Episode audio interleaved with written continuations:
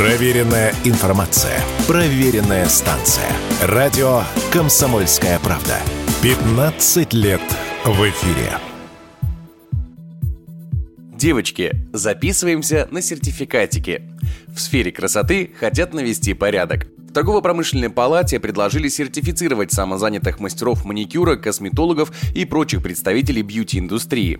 По словам авторов идеи, на сегодняшний день индивидуальный предприниматель, оказывающий такие услуги, обязан оформить медкнижку, покупать сертифицированные расходники и оборудование, иметь специальное образование и многое другое. Все эти требования не относятся к тем же мастерам, но со статусом самозанятого. В то же время ИП облагаются большим налогом, в результате чего работать на себя становится не только проще, но и выгоднее. Это же же, в свою очередь, сказывается на стоимости услуг. Предприниматели вынуждены повышать их цену, чтобы компенсировать расходы. Однако в то же время это влечет и снижение качества услуг самозанятых, а также увеличение количества непрофессиональных мастеров, которые их оказывают.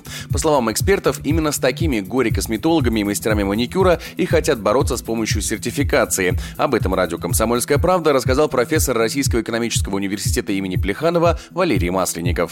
Речь идет не только там о форме ведения своего бизнеса, самозанятый или ИП. Речь все-таки идет о услугах гражданам. Сегодня некачественные услуги у самозанятых составляют довольно большой процент. И государство не может оставить в стороне вот этот вопрос. Это не является каким-то обязательством сократить или уничтожить самозанятых. Это, мне кажется, правильная версия.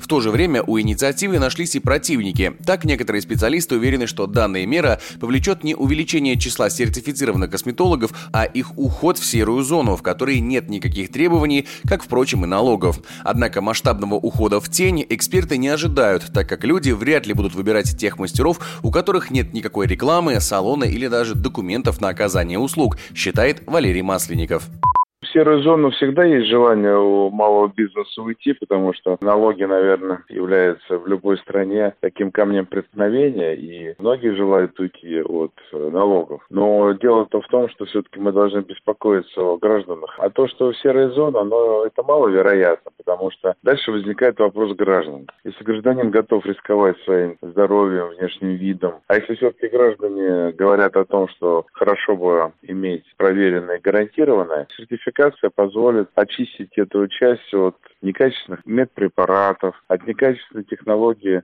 обслуживания. Качестве еще одного аргумента против сертификации высказывают и то, что сам режим самозанятых сейчас введен в качестве эксперимента, который продлится до 2028 года, и только по его окончанию будет собираться вся статистика, а также могут вноситься изменения. Сейчас какая-либо аналитика по качеству услуг отсутствует, из-за чего обосновать необходимость введения сертификации невозможно.